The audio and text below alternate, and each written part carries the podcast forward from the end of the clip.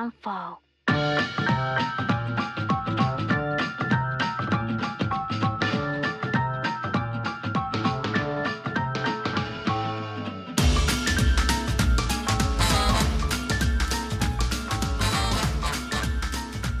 好，欢迎收听第四十一期的海螺电台，我是主播帅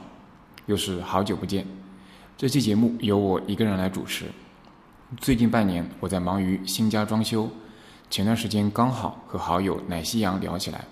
他对于家居环境的布置有很多想法，所以就有了我们这期节目。从一个人到两个人，我们各自所居住的环境都发生了很多变化。这其中有碰撞，有磨合，有灵感，也有快乐，拉拉杂杂聊了很多东西。其中关于生活环境的布置和什么是你理解的家。如果听友想要交流，也欢迎随时给我们来信。那么以下就是正文部分。我都有一点忘记那个我们是什么原因开始那个要聊这个跟家和那个居住环境相关的这个话题的。嗯，好像是有一次，我记得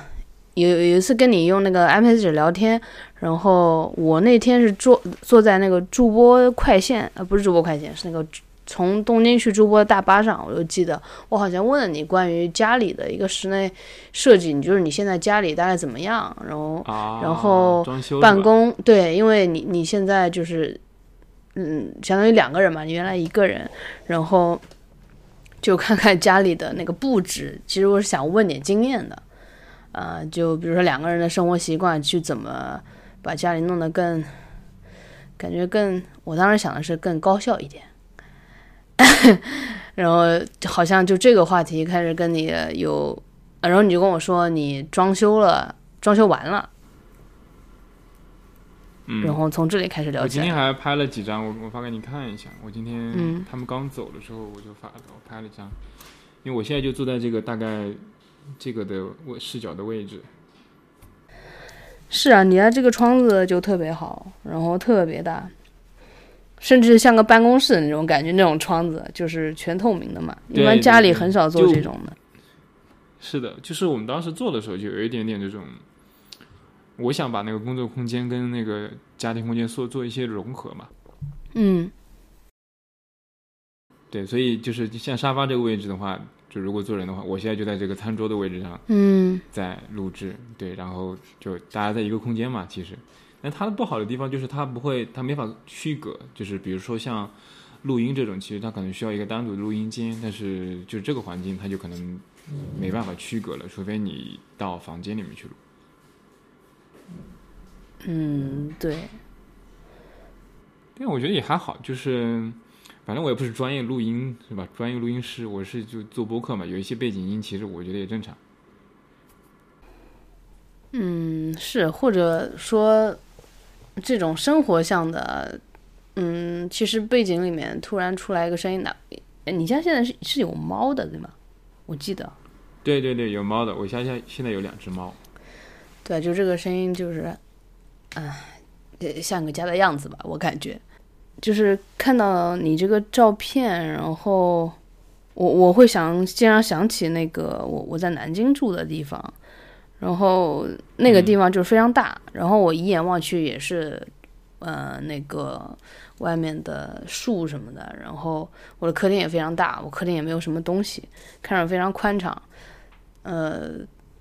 但就是有一种会比较。比较怎么说呢？比较冷冷冷一点的感觉吧。这个可能是啊，OK，对我我我就是我看到你家第一眼是有点像我原来的那个地方，但是，嗯，但其实这个生活状态也不一样。就是想说，虽然是可能，嗯，一样的一个结构，就是人在里面怎么住，嗯，或几个人在里面怎么住，也会把一个相同的空间住成不一样的感觉吧。嗯，你你可以看，就是我发这张图的时候，就是我原来其实一直想把家里收拾的特别的干净、规整，特，别的干净，哎对吧？，organize。但你会发现，其实你看，很难。你看我我这个沙发后面就有一些小的那个垫子呀，什么那个猫砂的那个那个盘啊，柜子上有一些包啊，就这个其，然后就是那个茶几上会有一些杂七杂八的，你很难收拾干净的，就你你每天都得收拾才行。就然后或者就一个人就一个人，你不要动，一个人不要动也可以。对，但你不可能嘛，你你不是你一个人嘛，你两个人的话，你你是吧，就一定会存在，就是他，比如说另一个人他不是那种特别 organized 的话，他就一定会出现这种东西开始摆在那边嘛。但我现在觉得这这个这才是正常的嘛，这个这个生活空间其实都是这样的，就是就是恰恰是这种 organize 当中有很多这种很很不规整的东西，其实还生活气息更浓一点吧。嗯，是，可能有有些人可能还好，生活气息稍微浓一点。嗯，那可能有些人就是全是生活气息，然后他在非常有生活 气息的里面，他会非常的安全，然后一规整，他会觉得好像，呃，就那个是一个没没有办法维持的状态。嗯哎，所以你你之前说就是当时想聊就是关于家里布置的问题的时候，是你是在考虑要调整家里的布置吗？嗯，就是我，呃，就是目前家里它的那个硬装，其实和软装都不太，我都没有太有精力去做。我唯一能，嗯、有精力去改善的，应该是，呃，大家具的，呃，摆放，然后去创造出来一些收纳的空间啊，创造出来一些。呃，就是这个房子原来是一个人住的，就是就是他，我我觉得比较合适，就是一个 apartment，就东京的这种 apartment 这种的感觉，嗯、所以两个人住，呃，它本来就不是一个非常合适的大小吧，然后在这个有限的一个呃屋子下面，嗯、我这是我我是想让它这个更加的高效，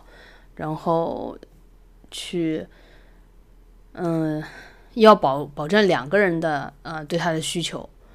这个就是一个想到处去问问看大家都怎么做的这样一个一个问题。然后我能动的也只有大家具的、呃摆放，明白，就是你动不了这个硬装的格局嘛，对吧？对。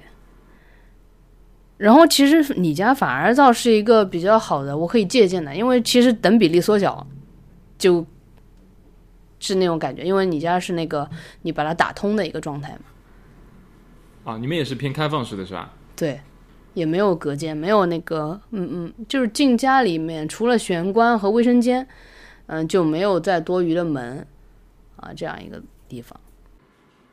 嗯，明白。我我当时其实做，就当时我们去做设计的时候的想的大概的思路就是这样，就是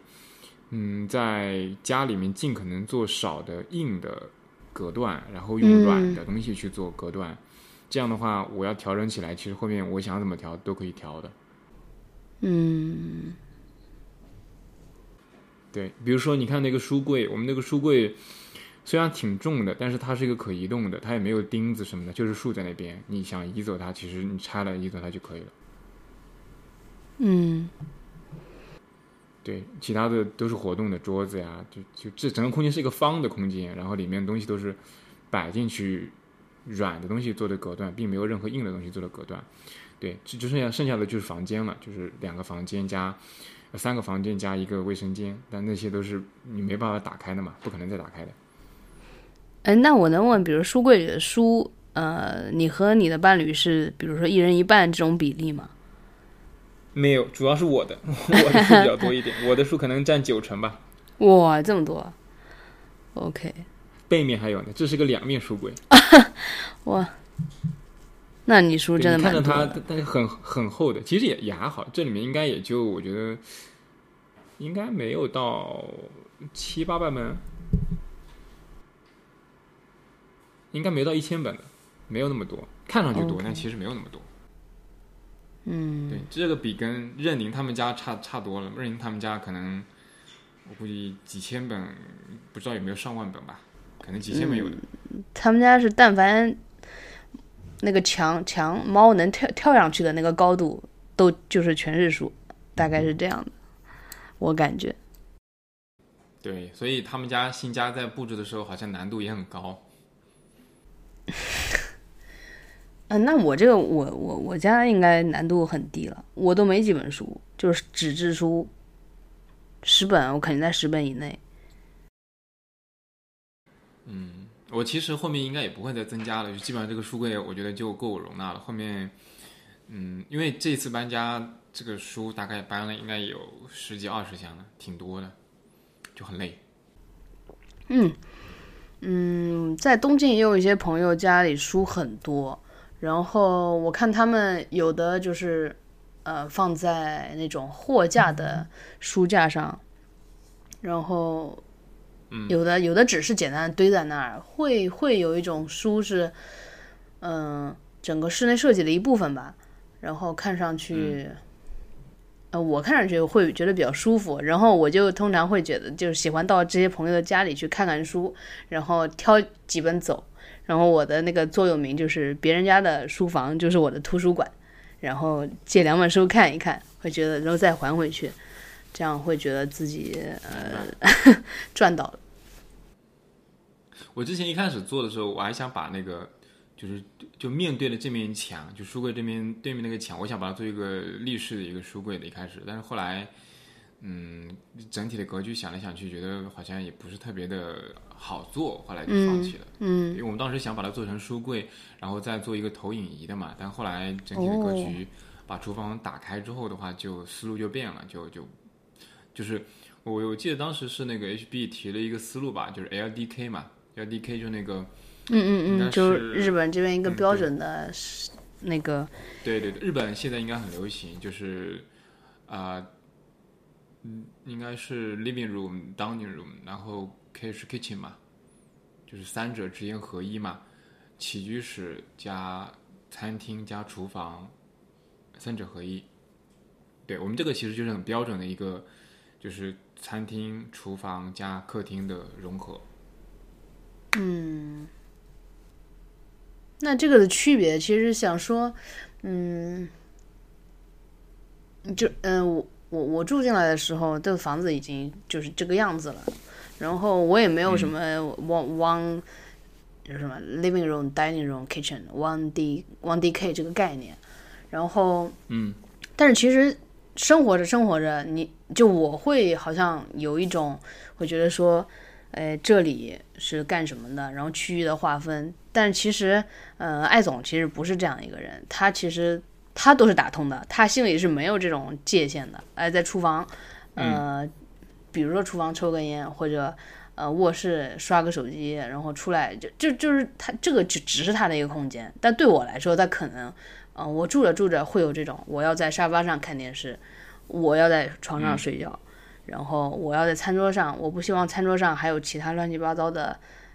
东西，我会有这种规整的概念，但是他没有，这个可能就是两个人的区别，很大的一个区别在。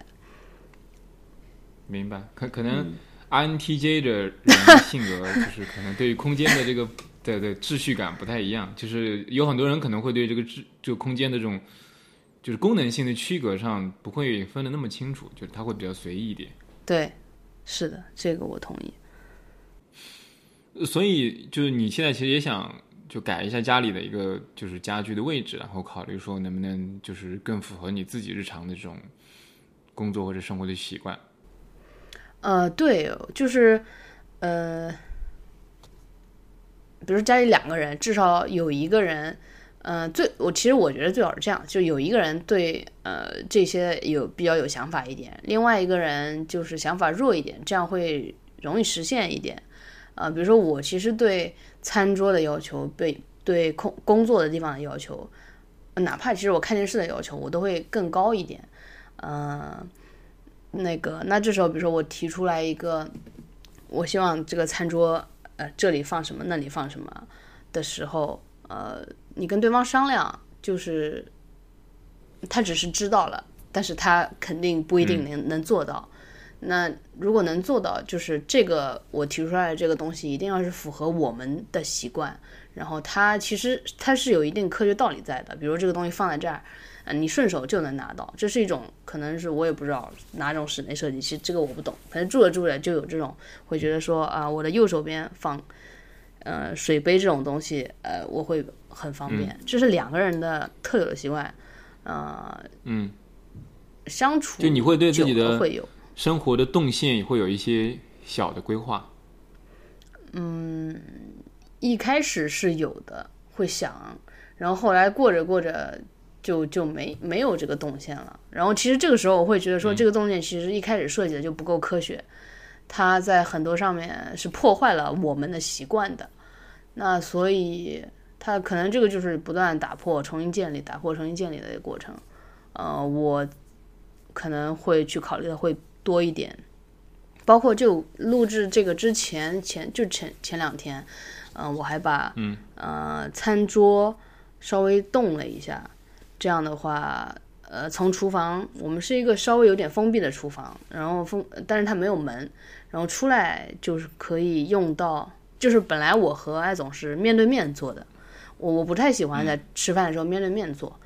嗯，所以我就动了一下，我把两个人放在 L L 型的这个一个长一个宽这边。啊，这样那我的有个对面就是有很大一片空出来，然后那个地方我觉得可以放一些菜啊、零食的东西放在那里会比较好，所以嗯、就是不断的在试吧，然后也会根据，就比如说你出去吃饭，出去餐厅吃饭，我也不是很喜欢和人面对面坐着吃饭，嗯、所以呃我会想说，哎，那在家里也也这样试去试一下。然后感觉对方比较配合，哎，然后这个事就成了。然后这个事情成了之后，就是我又去什么，就就是在 MUJI 随便买了一个什么餐布啊，是那个放在桌上。我就说，哎，咱们这儿就好好的一个人一个，然后怎么样怎么样。但是我去助播上了一天班，就是有有那天特别就是要加班有事情，我就没回来。嗯，然后第二天，哎，我的生活方式就不再是我的生活方式了，就又回去了，就是这样一个状态。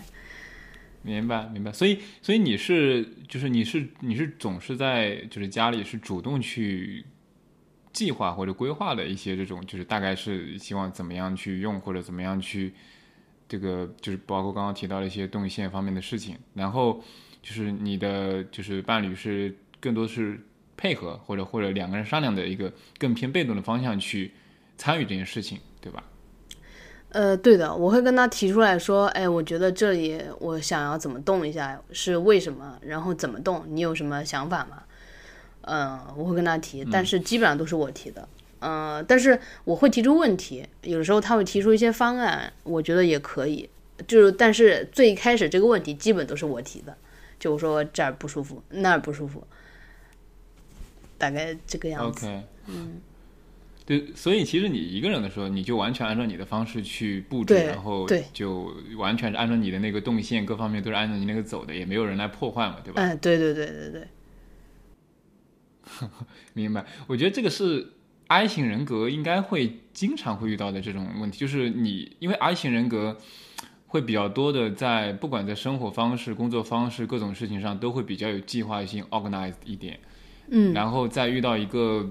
可能非 I 型或者弱一点的，他没有那么计划性的话，就两个人因为你有交叉在一起生活嘛，那可能会很多地方会就就会破坏这种秩序感嘛，对吧？嗯，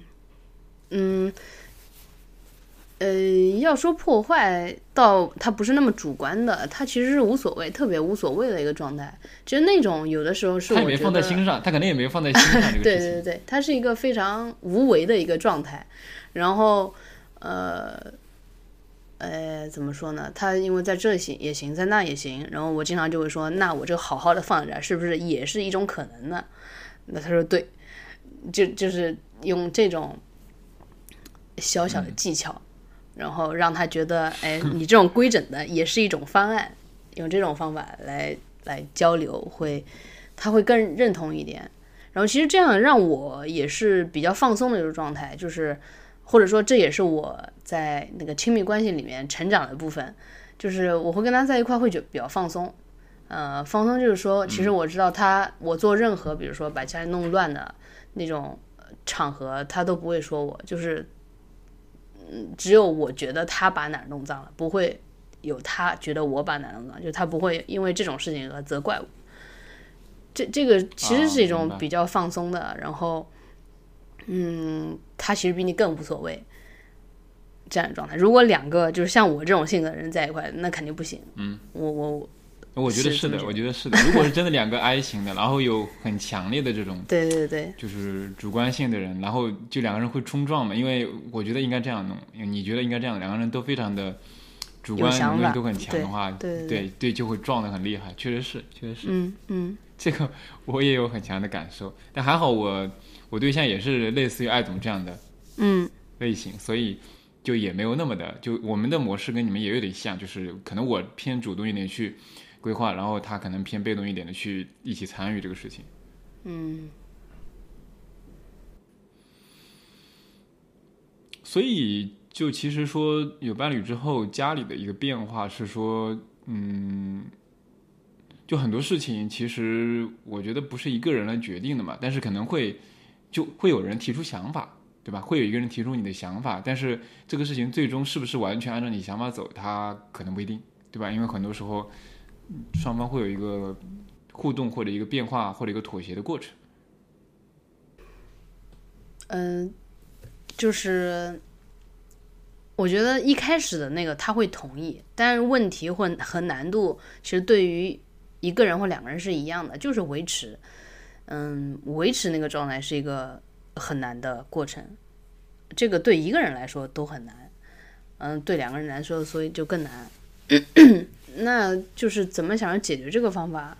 解决这个问题，它其实需要非常久的一个时间。嗯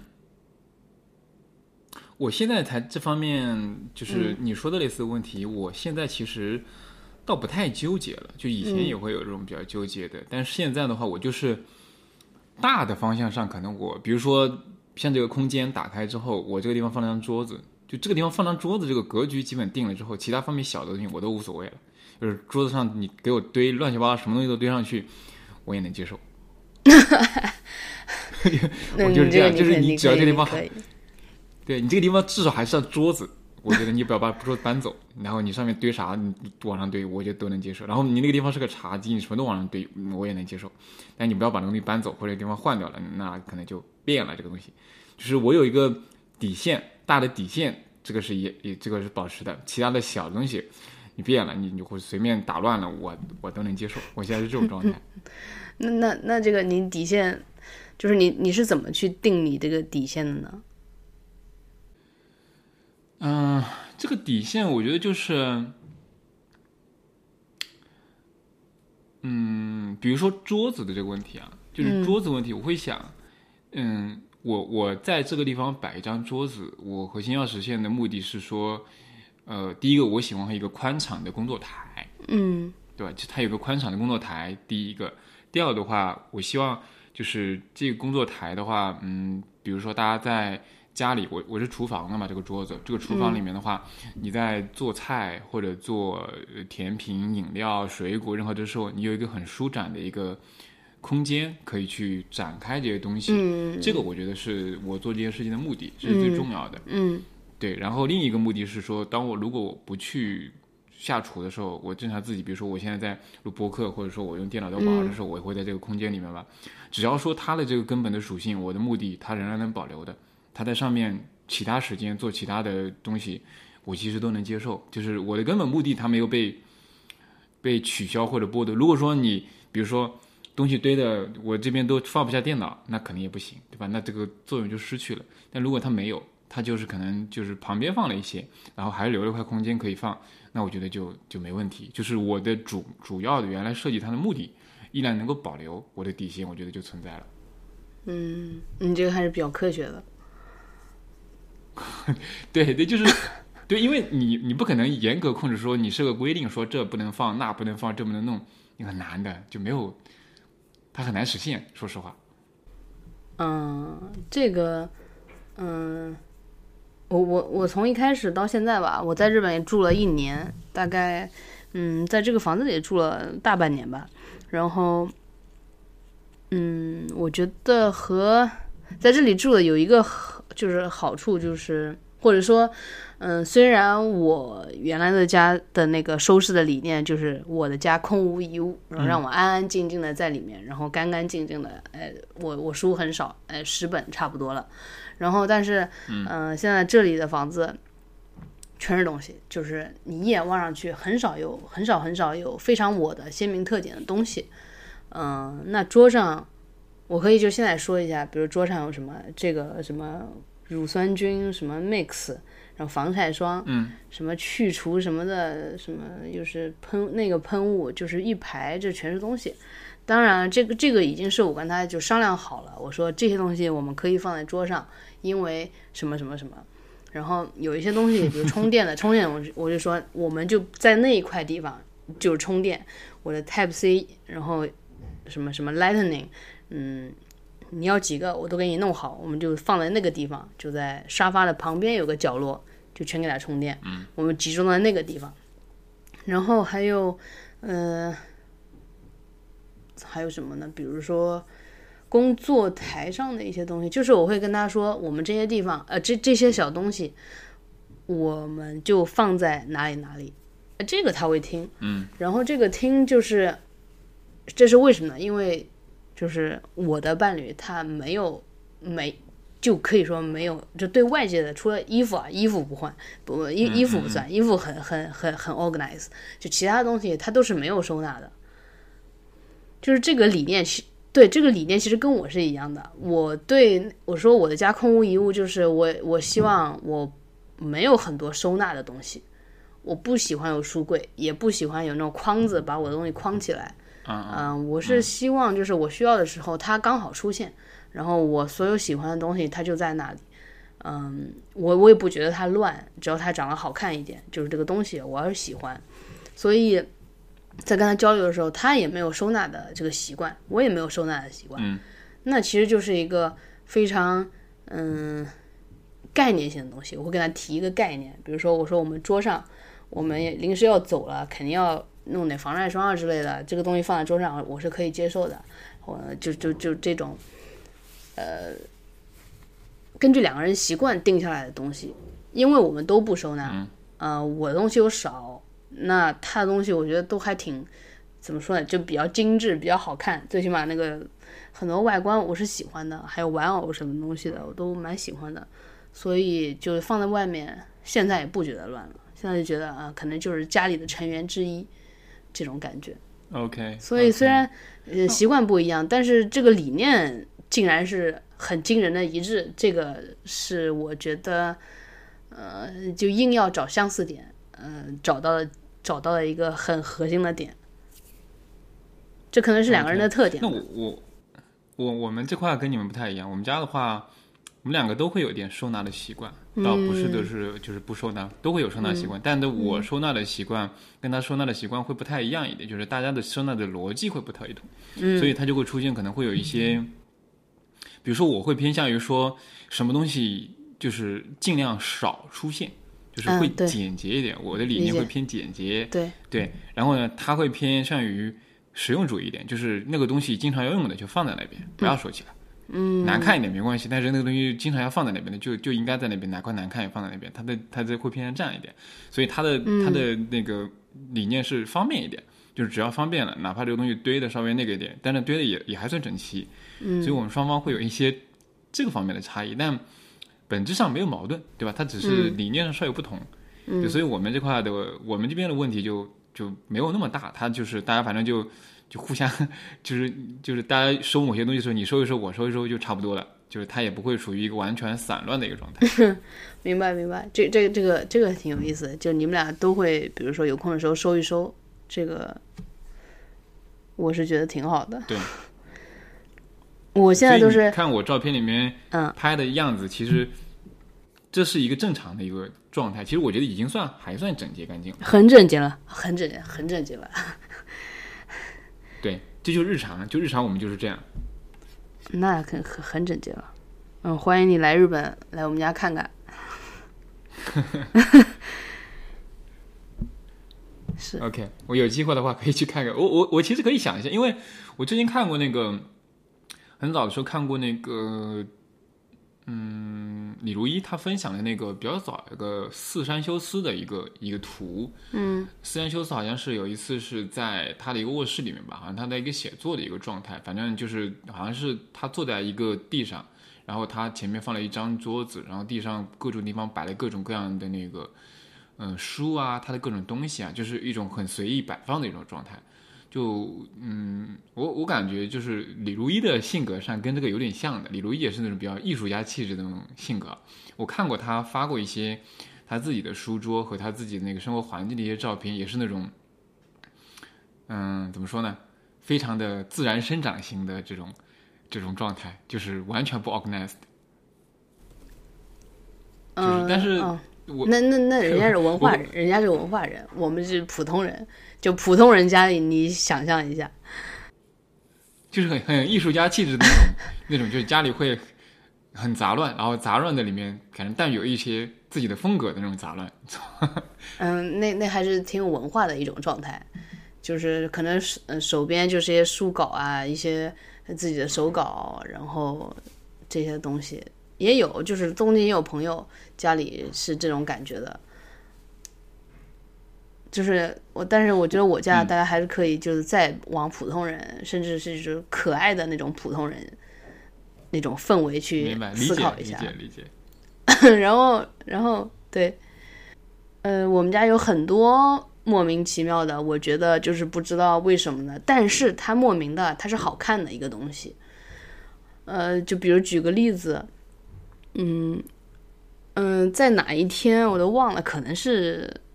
呃六七月份啊，五五二零是不是五二零？就情人节还是什么这种这种节日？我嗯，有有一天那个艾总说他买了一个地球仪，嗯，就是而且这是在美洲咖啡上，他淘了一个地球仪，然后当时我就笑了，就是我对地球仪，我我这个没有任何的这种兴趣，就是没有说想在家里有一个世界地图，有个地球仪，说心怀世界没有的，他也不是一个这样的人，他他买了一个地球仪，当时我就。呃，我就知道这个肯定是非常漂亮的一个地球仪，或者非常特别的一个地球仪，所以他才会买。OK，然后他现在就放在我那个书桌的左手边，嗯、一个地方。那个地球仪确实是非常精美的一个地球仪，是什么？反正欧洲的哪个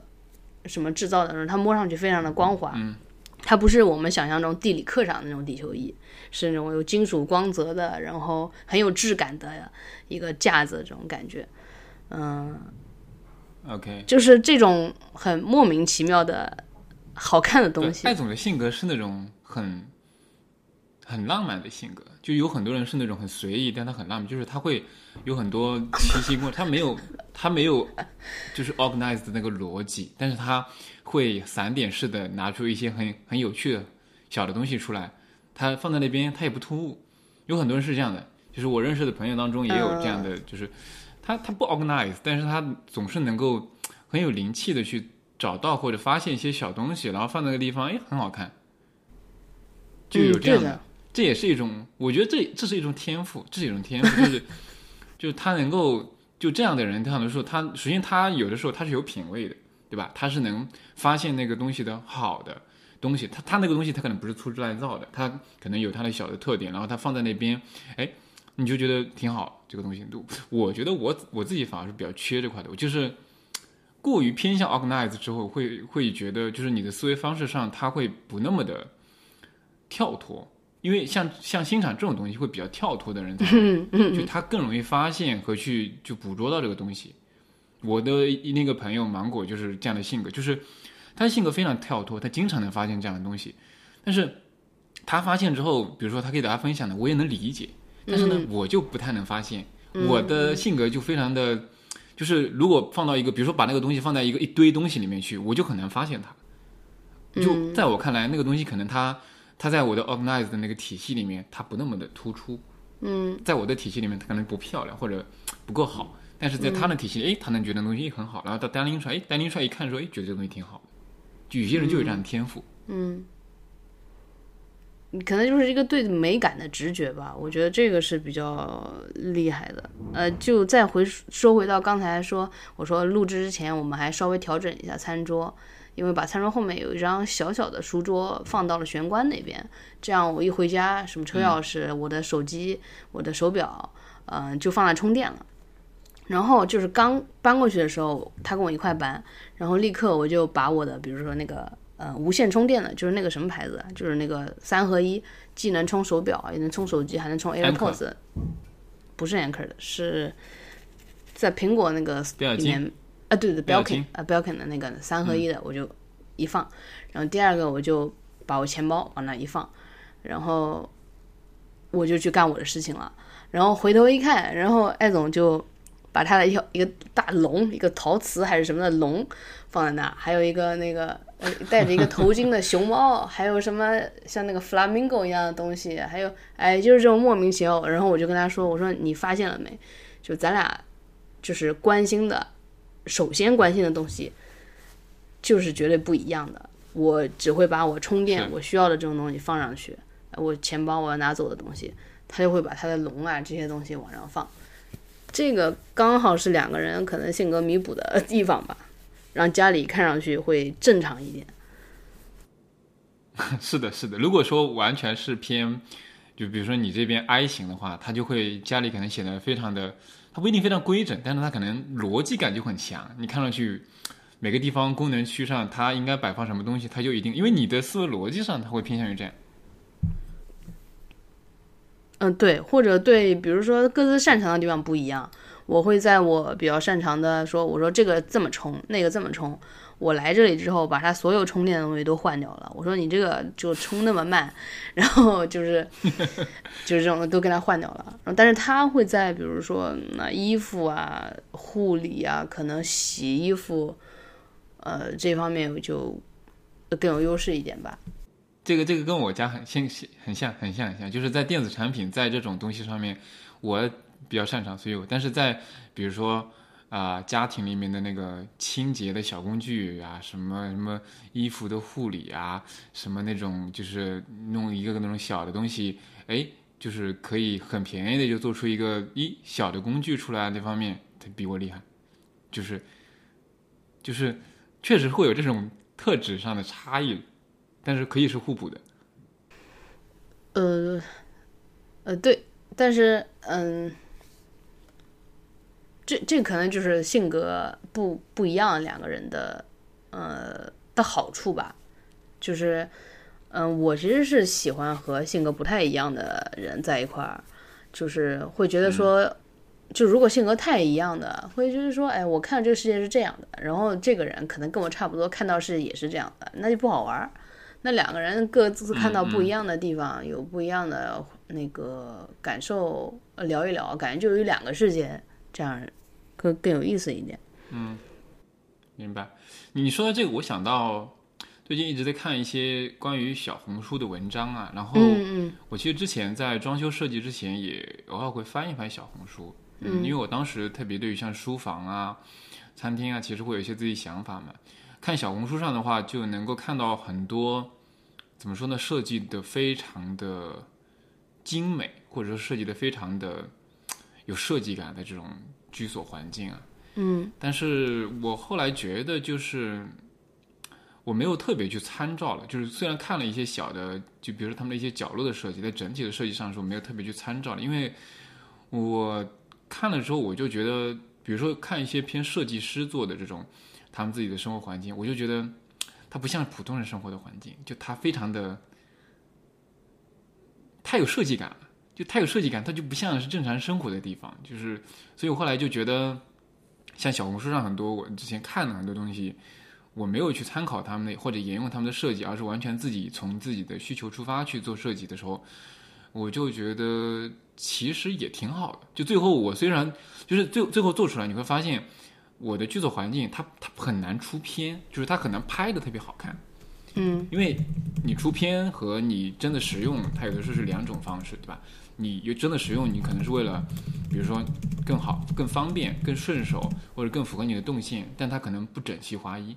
它不符合那个对称的美感，不符合这种是吧设计的美感，它有可能的，对吧？但是，嗯，那你取舍哪个嘛？就是我觉得有很多地方，比如小红书里面的很多设计，有的时候会偏向于就是那种美感，而失去了这种可能更朴素的实用性。是，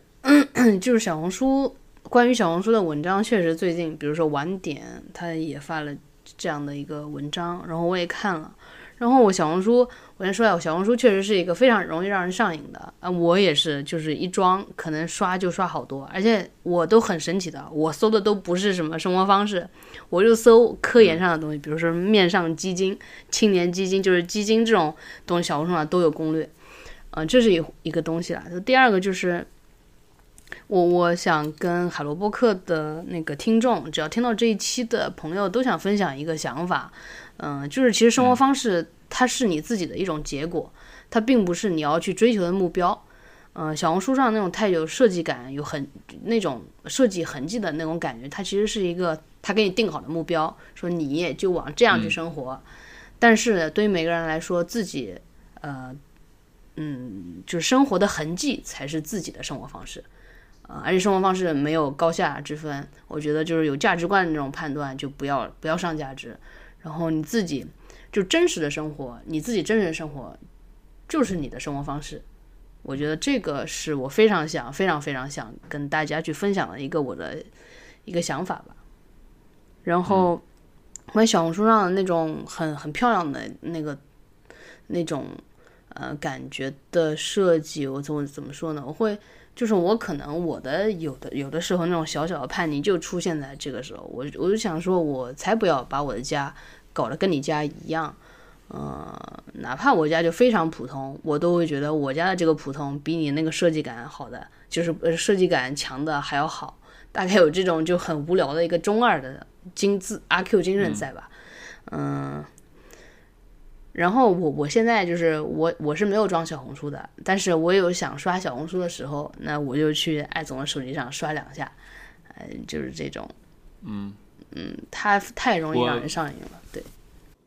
明白。我我装了，但是我偶尔会刷，但是我倒完全没有上瘾。就是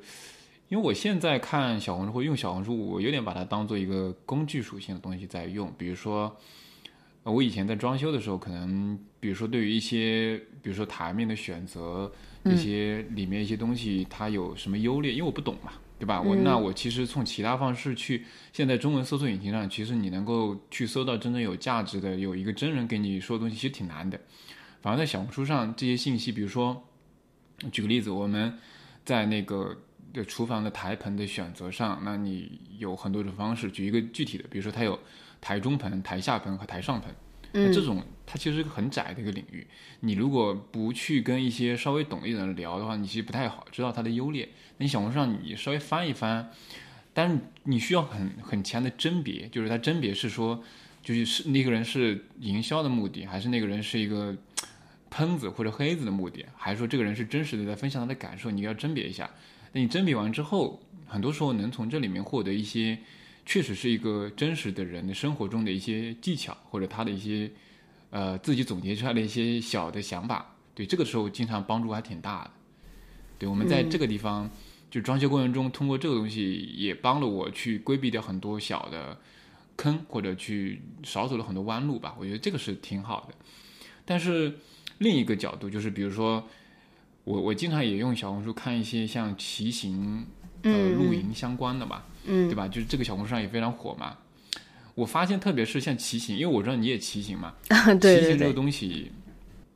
对，就我看到你，你当然看到小红书上很多人分享他的骑行，他会分享他的车、他的衣服、他的包、他的东西，就很漂亮。你就觉得这样的人穿一身一身东西骑去骑车，特别的有美感。对，但是你仔细一翻，很多人。他很少分享他骑行的路线图和他那个什么配速啊那些东西，就是真的那个骑的那个过程东西很少。嗯，你就知道，就很多人其实可能没有真的骑很长的路。嗯，就是就是很多时候他的分享就是是很美很好看，但是呢，你有没有真的在骑，可能不是他的核心。所以这个问题就是看的多了之后，你会发现你也知道大概这些人就是。可能就是为了穿的好看或者装备炫一点而已。就真的，当然有这样的人，就是两方面都做得很好。比如说他骑本身也很专业，然后他自己各方面装备也很好，有这样的人。但是这样的人是少的。就你真的又能去，因为真的骑的过程中，其实他他可能没有那么美，或者没有那么的光鲜亮丽，对吧？你骑的过程中，其实可能汗流浃背，可能是呃风吹的或者怎么样的。其实你可能整个的状态看上去。就如果你比如说你骑了三十公里之后给你拍张照，它可能不是那么美的，对那个东西，但是没有人会记录的，或者他不想记录，或者不想暴露给大家。所以我觉得，嗯，很多时候在那里面分享的，比如说骑行的东西，也只是在分享一些他想被大家看到的，就比较美的那一面而已。对，所以看多了，理解了这一点之后，就对小红书也就是嗯带有一些工具属性的看就好了。所以我也就不再沉迷了。对，因为知道自己可能也不配过上那样的光鲜亮丽的这种状态。啊，那这个我倒觉得不是，也也不是不配吧，就是你对这个不感兴趣，或者说小红书让大家能更多的去呃去学习的，我就说学习吧，就是那种穿搭博主。嗯，穿搭博主他在小红书上，他我觉得游刃有余，就是这个去搞一套装备，就是你这个人骑车。他不一定是在骑车，他有可能在是是个穿搭博主，那也有可能是运动员。那如果是运动员，那可能去另外一个平台叫 Strava，就世界上所有的运动员，哪怕环法的那些运动员都在上面分享自己的数据。嗯，这个就是分开看吧，看你自己有啥需求。啊，有穿搭需求的就去小红书看一看，啊，有那个运动的需求的去去 Strava，就是什么样的一个土壤或者平台，就是去滋养某一类的这个。嗯，人吧，然后就选择自己的合适的平台就行。对，对对，我我说的不配的意思，其实是说就是你对他不感兴趣。我觉得我的 我的那个运动水平配不上那些装备，我觉得我那个运动水平还配不上那些装备。我理解，我理解。就是我骑车这个三脚猫功夫，你要我配上那个装备。对，他他没必要，就是我觉得，或者我跑步那个水平，你要配那些专业装备，真没必要。就我的意思是这个意思，就是我还没到那个境界呢。你说我真要去弄这么专业的东西，起码我的运动水平可能要到那个阶段才需要。对我觉得还没到，所以 我觉得可能我还不配那些那么好的装备。嗯，这个也是，我我就是我我也是，我自行车，嗯，就是慢慢的加一些装备上去，然后到现在我那个轮子还不是碳轮。然后我现在就叫碳轮，我已经叫了好久了。然后，呃，一方面也是说我其实骑行的那个，呃，我的腿就是它的稳定的输出功率，它的踩平呃就是踏平也没有非常稳定在，比如说九十，啊什么上坡要到五十到七十之间，就没有稳定到这样的水平。然后这时候换碳轮，其实对我骑行的，呃，那个帮助其实不是很大，呃，就是会。会会知道自己想在哪一方面进步吧，但是这个又说一说，又说到个人那个生活爱好上了，这个可以我们以后单开一期来讲一讲公路骑行这个事情，嗯。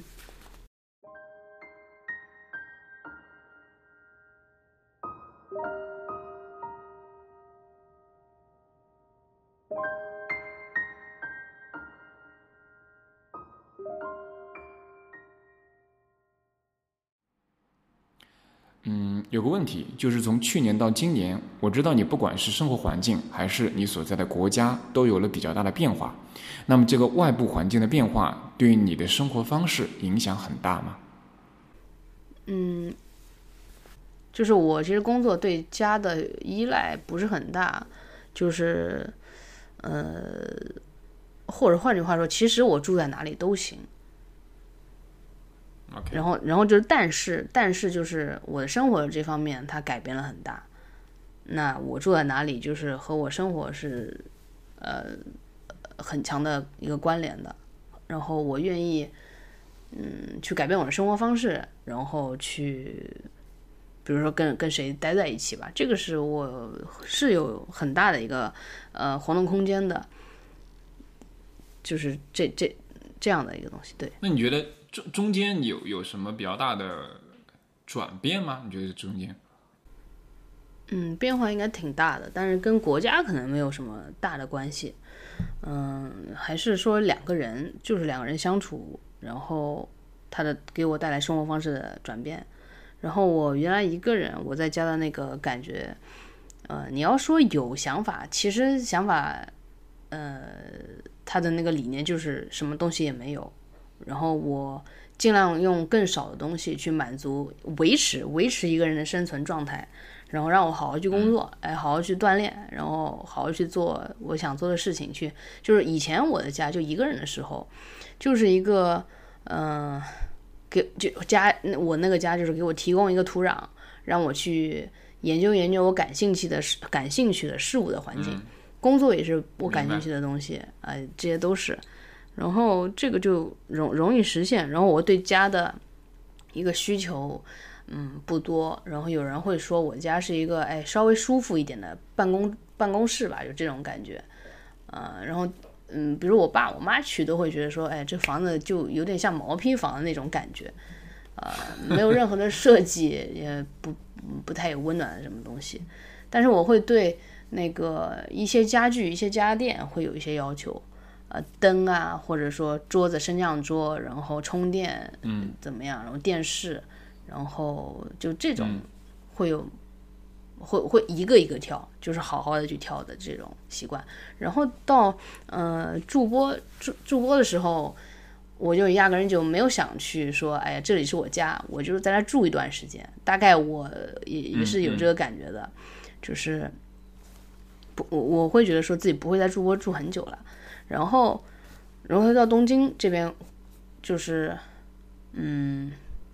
我才有一种我在真正生活的感觉。就不是说自己，就不是说这个地方是去让我去 develop 我感兴趣的事物，而是真的有在理解生活，理解呃，有在，嗯，就打开自己吧，打开自己去真正的去去脚踏实地的生活，这种感觉。呃，就一个人非常理想的，他是没有什么摩擦力的，就是他他他是很很理想的条件啊，你想干什么不想干什么，那呃两个人生活在一块，我觉得或者说举个小小的例子吧，我在日本我买的第一个家电就是灯，是一个灯嘛，然后嗯。呃，一个人的时候会觉得有一盏灯自己就是稍微宽慰一点，然后到现在我对这个家呃的一个主要的比较大的觉得可以改动的地方，也是说一个灯光的室内灯光的设计，呃，会对这个有有一个要求，那就是，但这个现在目前很难实现，就想说呃，慢慢的去改变改变。这个习惯，或者呃，有呃，那那你说跟国家还是有问有关系的。就比如说我在淘宝上，也这这这这个有，因为我不会日语，所以这个麻烦会比较大。比如说，一我想推进一些事情，嗯、这个我在国内的话，那我去买点灯，找个师傅，这个事情解决了。最多就是我怎么去设计，用什么样的灯，呃，价格多少，我什么时候安排，就这些事情。但我在这边就是就是举步维艰，我什么就是日本这边的那个就是上门的服务啊，一个是很贵，然后第二个他就是他他很他很怎么说呢？人家也要放假，他这个来回可能拉锯，我们家就装一个蚊防蚊虫的那个，都装了好久。就是他来测量，然后回去弄好，然后过来装，装了发现又有问题，又回去改，然后再过来再约时间，就这种来回来回。这个可能是跟国家的国民习惯有关。OK，明白。你前面一段说到你原来在南京的状态，就是 develop your interest 的那个，我想到了一个英剧，叫《福尔摩斯》，卷福演的，我不知道你看过没有？我没有没有看过，啊他讲的什么呀你没看过的话，推荐你看一下。他讲的是那个卷福演的是那个福尔摩斯，然后他是把从福尔摩斯其实是一个古代的一个更早时期的一个一个侦探嘛，他把它搬到现代的环境，然后重新把原来的一些经典的案例演了一遍。那个剧还挺经典的。但我想说的是，其中你说那种 develop develop your interest 的状态，跟那个那个剧里面卷福的，就是怎么去 run 他自己的生活方式是一模一样的。哦是吗？他自己在那个贝克街那个好像是两百多号，我不记得多少号了。就是他他是一个很著名的一个住址嘛，他住在一个二楼，然后他一个人住，他之前是一个人住的，后来他是华生过来，华生他的一个助手，是一个、嗯那个就是福尔摩斯这个书的那个那个主角那个视角。然后呢，原来整个的福尔摩斯他自己他处理他生活的方式就是。他整个的生活环境都围绕着他自己的研究的兴趣的东西而、而去去转的。就比如说，他从来不打扫卫生，他从来不做饭，然后家里的所有布置也很简单，只为他去研究东西、思考问题、看书而服务。有一个非常典型的例子就是，他的冰箱里会装满各种各样的尸体碎块。我靠，比如说他的冰箱里就是华生刚去的时候会在他冰箱里发现一个人头，因为那是一个那个就是命案的一个解剖后的一个，他要去研究这个人是怎么死的嘛。嗯，你就会发现，就是他的整个家里的环境是完全服务于他自己的个人的兴趣和研究的，嗯他没有自己的所谓的，你你看上去不像个正常人嘛，对吧？他搞了个实验室，嗯，家里就是实验室，对，他在自己家里搞了实验室，就是我原来其实包括你刚刚说的，就是一个人的时候，你完全会去 develop your interest 的话，其实我觉得跟这个本质上是有点相似的，就是、呃，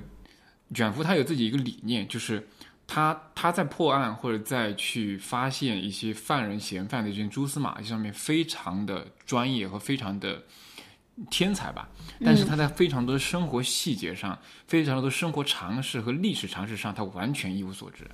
就他甚至连，比如说太阳系里面有几大行星，呃，类似这种问题，就是一些大家可能觉得科学或者生活的常识，他都不关心。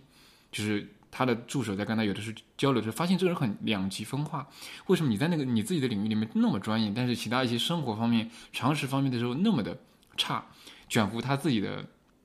说法，他说：“我的大脑就那么大，我希望那个大脑的所有的东西都服务于我真正想做的事情，其他东西任何我觉得不重要的事情，我都不想把它放在我的脑子里。”这就是他的生活理念。这个我觉得，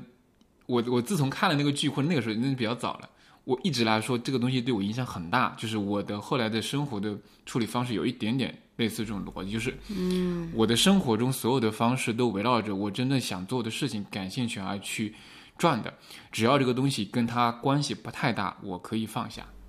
嗯，比如说穿搭，这个东西可能对我来说，至少对我自己研究兴趣，如果它影响不大，那我只要简单、舒适、干净就可以了，不需要可能好看，不需要吸引人，或者不需要这个多彩什么都不需要，就是，所以我在就你提到说有南京的家里的时候，我在以前布置自己家里的环境时，我也是类似的思路，就是我可能会把自己工作的环境或者就是嗯办公桌等等布置的非常的舒适，因为我要花大量的时间在里面处理我的工作或者处理研究一些我想看的东西或者看看书什么的。但是其他相相关的东西，比如说嗯、家务方面的东西或者其他的一些家庭里面的小工具什么的，也一塌糊涂。就是这种风格，但是确实也是在这几年，就是我结婚之后和我伴侣在一起之后的话，这方面他也就转变就非常大，就是他真的补完了一个正常人生活应该有、应该知道的那些东西。嗯，比如说我之前我不完全不会做饭，我完全不做饭，然后呢，我对于像很多的基本的家务的相关东西也完全，我不是不会，我会，但是我完全不关心那些细节，比如说你应该。你选什么样的洗涤剂，什么样的就是什么啊、呃护理衣服的东西，什么样的东西可以让衣服更好，我完全不关心，我只需要它洗干净就好了。我只关心一点，洗干净，我明天能穿，我有个衣服能穿就出去就行了，是吧？就它完全不像一个正常，就是如果你真的关心生活的细节或者关心生活质量的话，你不应该只关心这个东西放进去洗干净干，我只关心干它一件事情，其他事情都不关心，嗯，对吧？就是它是一个非常的。目标导向型的这种思维处理逻辑，它不是一个正常人的生活方式。就是你觉得，就正常人生活可能觉得，哎，这个东西如果衣服洗的呃柔顺一点，然后喷一点东西香喷喷的，那这样穿出去不是更好一点吗？对，我不会。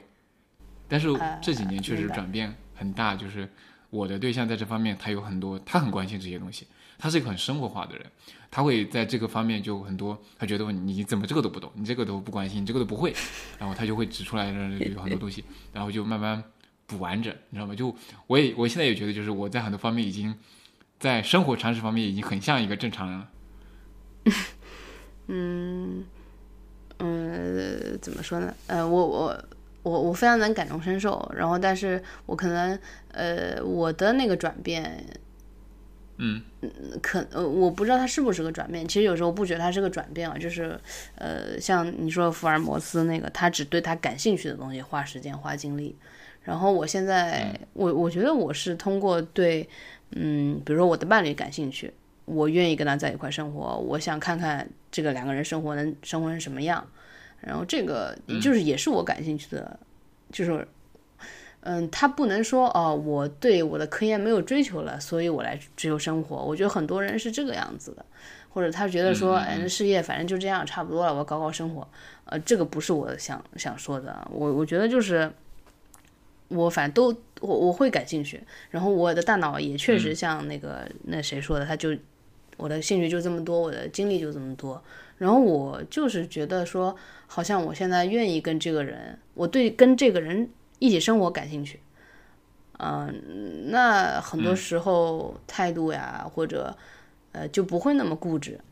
然后我我也有非常的不像人的一个生活，一些细节吧。我只是举一些细节，比如说，嗯，我们刚开始在一块的时候，然后发现那个，呃，洗发水，我说洗发水用哪个？他说你想用哪个洗发水？就是我说啊，洗发水还可以用不同的呢。然后，然后我又近视眼，然后又过了一阵，就是他发现我好像经常有头皮屑，好像头没洗干净。我说我不知道，我用了那个那个什么。然后他说这个你用的是，呃，就用错了，就是我用的不是洗发水，是可能是一个沐浴露，就是我用那个用了一周，我都不知道自己用错了。嗯，但是就是我要说的就是我正常，我我自己是用。自己买的就是一一个洗发水，一个沐浴露。我可能呃没有别人的干预，我这一辈子就会一直这样，呃，就是一一直，比如说亚马逊啊，就直接买了就行了。但是后来你突然发现，哎，哎还还可以，就是沐浴露还有那么多种，然后你还可以，他还有这个精力，他愿意用这个精力去试不同的沐浴露、不同的洗发水。然后这个其实在我以前看来，我觉得这这人怕不是有毛病吧，就是。为什么要一直试不同的洗发水和沐浴露？你选一个好的就用就好了。然后他会觉得这样无聊。呃，那可能是其他人这个事情也就过去了，或者说我也不会特别在意。嗯，但可能是因为他吧，然后我会觉得说，这样可能也是一种，嗯，对，呃，就是热爱生活的一种表现，就跟吃好吃的一样。是。是，这个我跟你很像，我跟你很像，就是我刚刚说那个，我以前其实在我自己一个人很长的一段时间自己一个人生活的时候，我会跟福尔摩斯这个的生活理念很像，包括我也追寻这种生活理念。然后我当时其实是觉得我应该找一个类似的人，一样的理念的人过这样子的生活才是对的，你知道吗？就是他的生活理念是单一化的这种。但是到后来，就是我我包括遇到后来这个我现在的伴侣之后，你就会发现，就是每个人追寻生活的这种方式，他追寻的方向，他不一样，他可以不一样，而且他其实，在那些比如说他可能只关心，他可能对于事业或者对于要做出一些自己真正的工作上的成就感，他可能没有那么大的要求，也有很多人这样的，但他对于生活的细节、生活的品质上有自己的追求。他也挺有意思的。嗯，这这个，嗯，我觉得我的很多转变跟你可能发生的是同步的，但是好像，嗯，我的一些理由和我的感受不太一样啊。我就说说说我我想我我想的这一部分，嗯，我觉得我对外表对穿搭，我对很多东西都是追求的。我觉得我就是现在以我现在对自己的理解，我觉得是的，只是我做不好，我可能不够漂亮。我我觉得就这个是有的，嗯，就是穿搭，哎呀，怎么觉得这个穿不上，比如说胖，就是你穿的不好看，你穿的不好看。呃，我是想把它穿成好看的，或者想，比如说健身啊，我想把它变好看的。嗯，但是现在这个阶段，我的精力就这么多，呃，不太够这一方面的。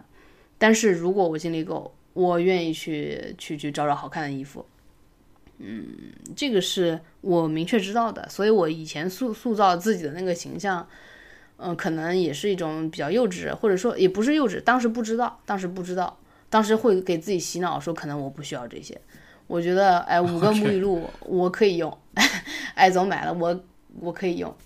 当然，比如说其中有特别贵的，他说就嘱咐我说这个你别用，这这个这个就不提。就是我觉得我是追求的，很多东西我都追求的。就是有的人说什么，有的人既要还要什么东西，嗯，我觉得是我我也是，我就是这个那个都想要，但是但是精力有限啊，我目前的能力有限，我只能这样这样，嗯。呃，这也可能是，比如说，我为什么对艾总非常感兴趣，就是可能是我觉得他就能做到，呃，怎么样，怎么样，怎么样，然后既要又要，就是也可以，然后责任心各方面都在我看来是一个非常优秀的人。那这种人，那是是不是赶紧抓住？就大概有这种感觉吧。呃，我可能本质上是一个希望各个方面都不错，都有点什么东西的人，但是，嗯嗯，经验啊、能力啊各方面没有达到那个样的一个东西。我觉得我还是一直在有在在锻炼自己啊，强大自己啊，呃，去呃，明白，让自己高兴起来的，对。啊，那确实我跟你不太一样。我在这方面就是可能在，比如说对自己这方面，我可能更偏 geek 一点，就是会会像受乔布斯的那影响会更大一点，就是可能会更偏执一点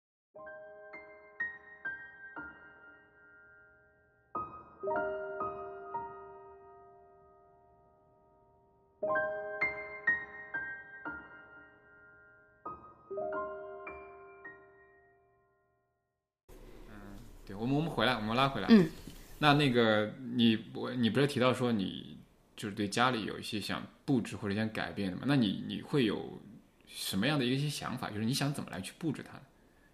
有什么一些具体的想法吗？嗯，具体的想法，目前家里想实，比如说你想实现什么？就是你想把它布置达到一个什么样的一个目的，或者说你做出一个自己怎么样的一个效果？嗯。嗯，这个效果就是刚才还是说到，就是一个人的时候，那我觉得是让我研究研究感兴趣事物的一个环境。然后我觉得有伴侣之后，家是一个对我来说是一个我们制造回忆的一个土壤。然后里面的一点一滴，其实都是一家人一个变迁的载体。这句话是我就稍微想了一下写出来的，所以听着有点文绉绉的。就是说这些点点滴滴是两个人的共同回忆。然后这个东西就是。嗯，感受力强的，或者说，他就，嗯，怎么讲呢？嗯，就是我们看房子或者建筑的风格，它不是能记录一些城市的变迁嘛？那家自己家里的，哪怕是这种动线，我今天跟你说，哎，这个咱们这个放在这里，那个放在那里，那其实这一点点都是，嗯，你们两个人或者你们一家人，他。无无数次，就是后来呈现那个结果当中的那些呃痕迹的东西，呃，嗯，当然也有可能只只有我一个人记得住，然后呃，但是我觉得反正家里有一个人能记住，然后他提出来，比如说十年后就这种，他会偶尔偶尔偶尔他会比如说讲出来这个，他就是一个非常对我来说都是一个非常美好的故事，呃，我所以我愿意主动去改变家里的。呃，什么动线啊，改变家里的呃这个规划，然后不管它结果是好坏，它对我来说都是一种收获。啊，所以我会积极的去改变家里的一些状态，这个是非常大的一个，就好像你是家里一个导演，嗯，那个人家还配合你拍摄，嗯，试试看呗，这又不又不花钱，大概这种感觉吧。OK，我会有跟你一些相似的地方，但是我可能更偏向于说，我在布置我的家里的时候，是在将我的生活的理念可能落成一个更具象具体的东东西。对具体的习惯，对对对别人两个人的习惯。是，比如说举个例子，我们当时在呃装修的时候，我觉得有两个问题，我我是希望能够一定要做到的。第一个就是书柜，嗯就书柜这个东西，它不一定是现在这个形态，现在是一个你看上去是个横的，是吧？也可能是个立的、或者怎么样的。书柜的目的，呃呃，之前这个我觉得受受我一些朋友或者受李如一，我觉得影响也挺大的。就是我首先大家大家都认可嘛，阅读这件事情本身是一件大家都觉得是很好的事情嘛。那我希望的是说，能够在家里有一个能够存放实体书的地方。嗯存放实体书的地方的目的，它不一定是让你能够说放很多书，而是说让你随时可以看到书、拿到书，或者说就是你面对书。那就是第一个是，比如说我们本身自己，那你在这样的生活环境里面，就是你可以就是随时，比如说你你你塑造起了一个很容易的随时拿起书的环境，那你可能就会更多的去阅读嗯，。对，这是一个点，对我们现在来说。另一个是，呃，包括我们这个书书书柜后来的改造，我希望后续，比如说我们有了下一代之后，我希望这个孩子的生活的环境里面，他可能站起来，或者说、嗯呃走动，他就能摸到书。嗯那这个我觉得一定程度上是能够塑造他的。嗯，虽然这个嗯塑造有一点我自己的主观意愿在里面，我强行给他的可能是，但是我我有自己的一些个人的偏好嘛，那我还是希望能够说对他产生一些影响嘛。这个每个人可能都不能完全摒弃掉这个东西嘛。嗯我希望他能够受这个东西一定影响，而不是说你可能每天只是抱着一个电子设备，你也能受这个东西影响的话，也许你从小就能够经常拿到书看看。对，所以这个是我自己对于生活理念的一个在家里的实际的一个落地的体现。嗯对，这是第一个。第二个是关于那个电视机，就是你家一开始去做的时候，其实本身本身不想放电视机的，就是想去客厅化。去客厅化就是，就客厅这个东西，其实很早之前就是大家已经提了很多了，就是它本身就是一个很已经已经是一个比较过去世代的一种设置方式，它是它是为一家人好像要待客，然后放一个沙发，面向一个电视机的这种生活方式去去布置的。而现在其实大家去一看，坐在一个沙发上看电视，并不是一个大家的主体的一个花费时间的方式了，对吧？实际上，很多人，很多年轻人，你大部分时间并不是在看电视，你可能是在，你有可能是在 B 站，你有可能是在刷剧，你有可能在追一个电影，但你可能不是在看电视。嗯，这这个我能插插一插一段吗？就是那你说，嗯，比如在东京去过一些朋友家里，确实发现他们家没有电视，也没有沙发，然后家里非常非常非常让我觉得很舒服、很安心。呃，但是就是我原来的家，就是南京的家，是有一个电视，然后电视柜、沙发。呃，我是愿意一个人坐在上面看电视、看电视、看电影的一个人，虽然我看的时间不多，但是到东京来，然后那个艾总是非常爱看电影、爱看电视剧，坐在沙发上 看电视就要有电视，嗯，呃明白，理解，非常理解。就是嗯，这个对他的比重非常大。然后甚至我，然后我觉得我也喜欢在沙发上看电视，然后嗯，那我们就去一起去买了一个沙发，然后呃又比较有意思的就是这个沙发已经我觉得非常大了，就是一一米六了，但是我一坐在上面，我喜欢躺在沙发上，然后那个艾总就坐在地上，然后我们就这样看电视，就是可能。呃，我也不知道这个习惯，就是为什么我们两个人都有这种坐沙发看电视的好好看电视的习惯。我是因为我本来对这个花的时间就不多，然后所以我一旦看了，我还是好好就坐在这看。但是艾总就是一个对电视电影非常有感觉是敬佩的那种，我就要哪怕我今天要睡着了，我都要好好看这种。所以这个可能就是不同当中又有一点相同的地方，所以这个是一个、对有不一样的，所以我想补充一下的地方。嗯，那我继续讲，就是我们一开始是设置是想这样把这个电视去掉，然后放一个那个呃投影仪。投影那仪对，它的背后对背后的逻辑就是说，投影仪它不是一个特别方便打开的东西，对，它也不可能天天用来看电视，对吧？因为它首先它白天的效果不好，你得拉帘子，那就很奇怪，对吧？每天拉个帘子在那边看电视，用投影仪是吧？所以它有点像是一个人为通过不方便限制了你去对。要多看电视这个行为，反过来它就是塑造的是你可能是你只能用它来看电影，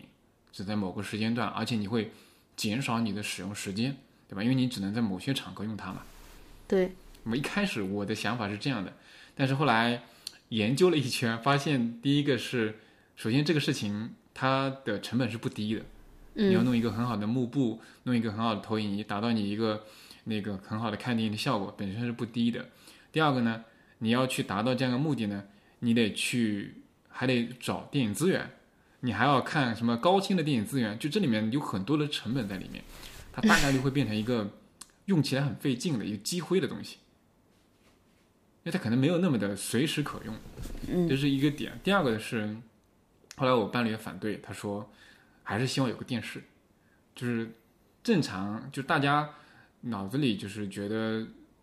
回到一个就来到一个自己的家里的话，有一个其实也不是电视，而是有一个沙发面向一个东西去放松的这样一个场合，他觉得是需要的，因为他他要他倒没有那么的一定说就是大量的时间去看电视，但是他享受那个放松的过程，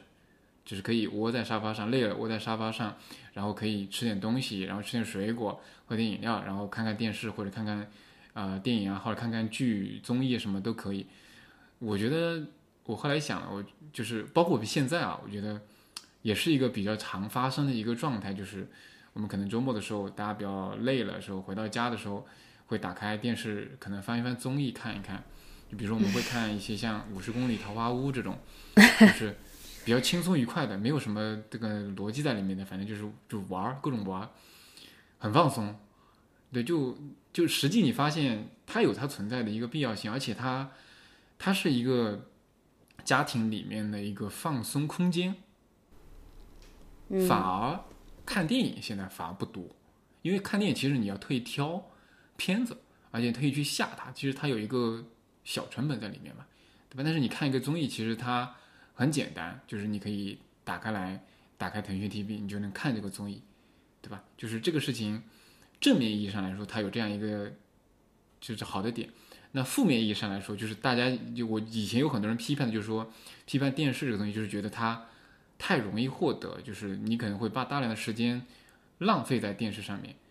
但我现在的状态，我们现在的生活状态，就是因为我们也不是每天下班回家都可以在一起看电视嘛，对吧？嗯，所以它其实并不会大量的占据我们的时间，而只是在周末的时间，可能也就一个下午或者两个下午的时候，大家可以看看，所以它本质上也没有那么浪费我们的时间，或者说它如果它又起到了放松，大家一起聚在一起，轻轻松松看点东西的话，它甚至可以说让我们是享受那段时间的，对吧？所以从这个意义上来说，我觉得，呃、嗯，很拥抱它，现在反而是个很拥抱它的状态。而且现在我们也装了那个 Apple TV 嘛，连上了那个嗯嗯 Netflix 啊、YouTube 啊什么的，现在其实使用频率还挺高的，就是看看这些高清东西。我们买的是一个索尼的电视嘛，体验各方面都很好，就还挺享受的。嗯所以你你们会在一块儿看电影吗？就是在家里的电视上看电影？你你刚才说嗯会的是少、会的对吧？会的，少的原因是片源，嗯对，没有太多。就现在，就你要看一个国外的电影，比如说好的电影，你去找一个好的片源很难，现在就特别难。Netflix 上呢有一些，但很多都是呃老的电影或者新的片源呢要等很久，它不是那么的方便。对，这个是最大的问题。如果有能找找到合适的话，我们其实是，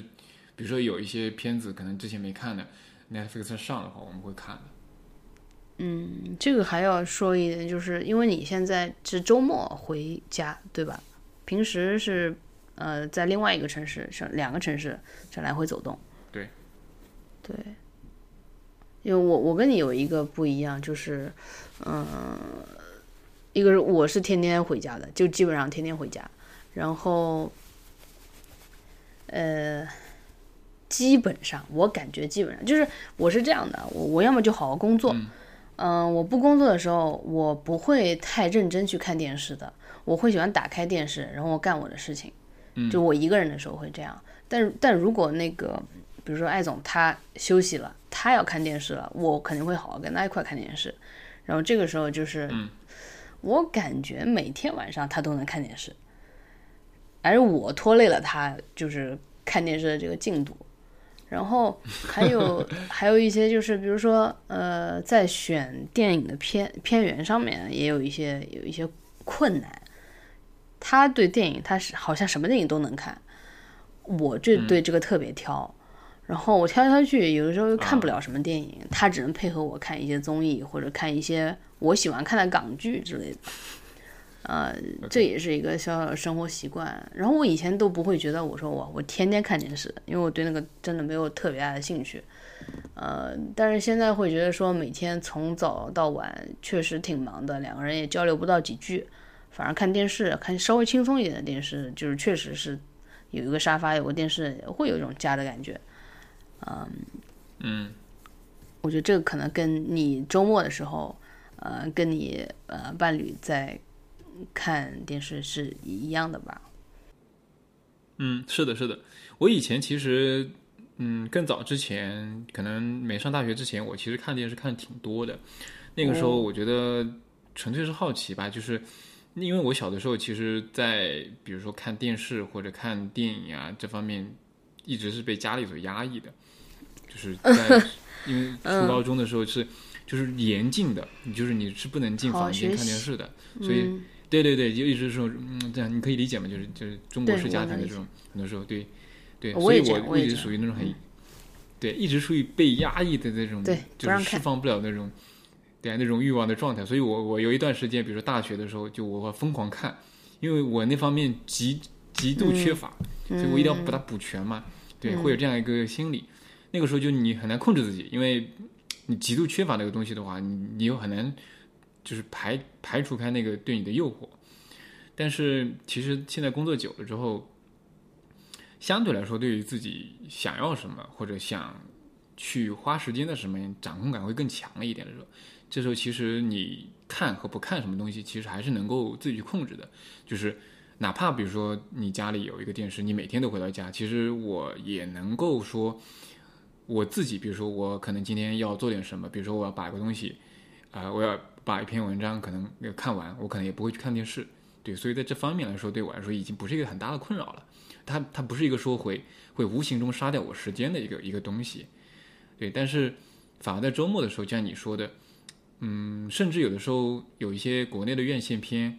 呃，可能在上映的时候我们没没去看，因为你也不可能每周都去看嘛，会有一片片子错过。那可能在某一个周末特意挑这个片子，比如说在国内的流媒体上上上映之后，那我们可能挑一个周末的下午可以一起看一下。这是一个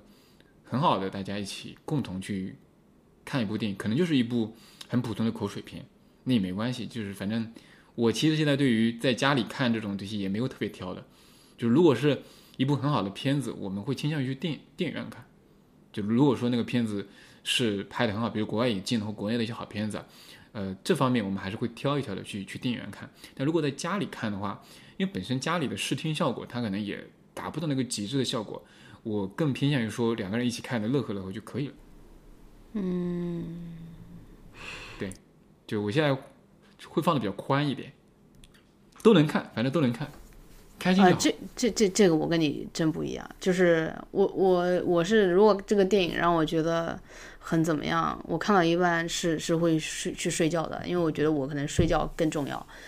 就是嗯，但你刚才说的那一段能够让我想起，就是在家里这个客厅我们一起去做的一些事情，嗯，包括我们一起去买的那个，就买了很便宜的一个一个小小茶几，就是。呃，我我们家原来沙发没有，我跟艾总一起去买沙发，然后沙发嗯弄了之后，我就说我们得有个地方我们放放一点什么酒杯啊，放茶杯，放呃水果这些东西，之前都是放在地上的，呃，然后就跟他去一起去找了一下这个东西，啊、把它拼起来，然后现在在这个地方用，然后呃，就是呃，在我看来，一一一个是日本那个电影我能看的比较少，第二个就是我在、在家看电影是一个让我更舒服的一个环境。嗯、我可以随时上卫生间，我可以，嗯，就是，嗯，这这这是一个确实让我会就是感觉到 cozy，就 C O Z Y，OK，非常非常舒适的一个一个状态，嗯，然后包括跟他讨论一下剧情，呃，这个都是一个非常私人的两个人的呃空间的一个活动，就这个是我觉得，嗯、我以前没有过的一种体验，就是新的家里的这样的感觉，对。